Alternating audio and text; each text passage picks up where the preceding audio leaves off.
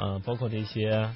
呃什么这个这个这个克鲁兹啊，嗯对吧？蓝鸟啊，这些英朗啊，这些他们都怎么样啊？大家说道说道啊。今天先来说第一款车，来自别克英朗。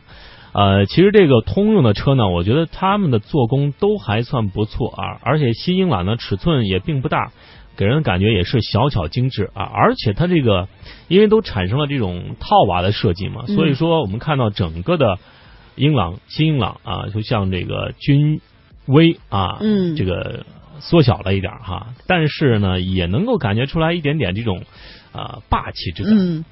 呃，这个英朗这个车呢，我第一次接触哈，是咱们一同事。嗯就开这样一个英朗，嗯哎，我坐上去确实感觉到女生开特别适合，对，因为它给人就是这种小小精致的感觉，嗯而且呢线条刻画的非常有活力，嗯侧面看哈，这个线条很优雅，它比较短的前后这个悬设计也可以凸显这样运动气质。嗯呃，并且呢，它有一个斜大斜角的一个前挡风，与车顶以及车尾的线条衔接都很流畅。大面积的车窗呢，也使得车身的侧面很修长。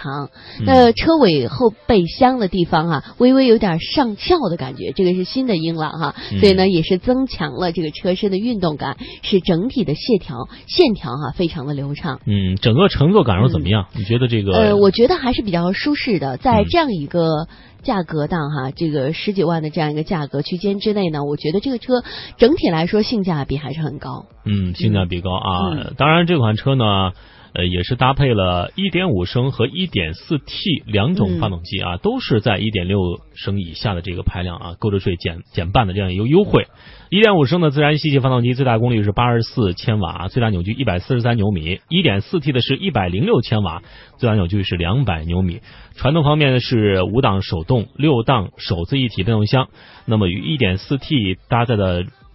是七档的双离合变速箱啊，这样一个匹配啊，应该是会对整个的这样一个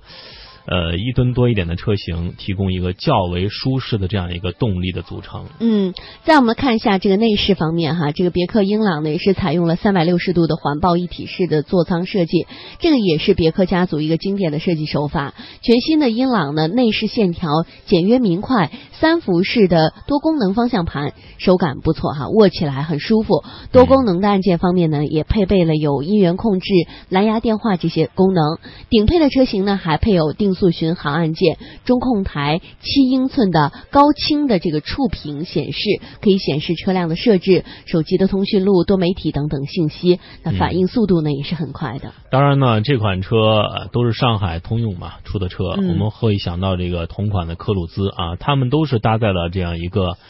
呃 DCG 双离合变速箱，在某一款车型上啊，都带有自动启停功能，就是有助于降低燃油吧。而且新英朗采用了麦弗逊式前独立悬架和双连杆儿这个后独立悬架的这样一个组合，相比同级对手，这样一个悬架系统可能更显诚意一点。另外还有一些这个座椅加热啊，这在顶配上会有吧？这个座椅通风嗯，LED 日间行车灯、电动调节，这个多功能方向盘，包括这个坡道辅助、胎压检测、嗯纳米级防 PM 二点五的空气滤芯等多项配置，还是非常实用的。对，其实你看看刚才你说到的所有的这些呃新英朗哈配备的呃这个配置方面吧哈，我觉得呢对得起这个十几万的价格。对，而且这个家庭开就足以了、嗯啊，也不用说有太大的这样一个顾虑啊。嗯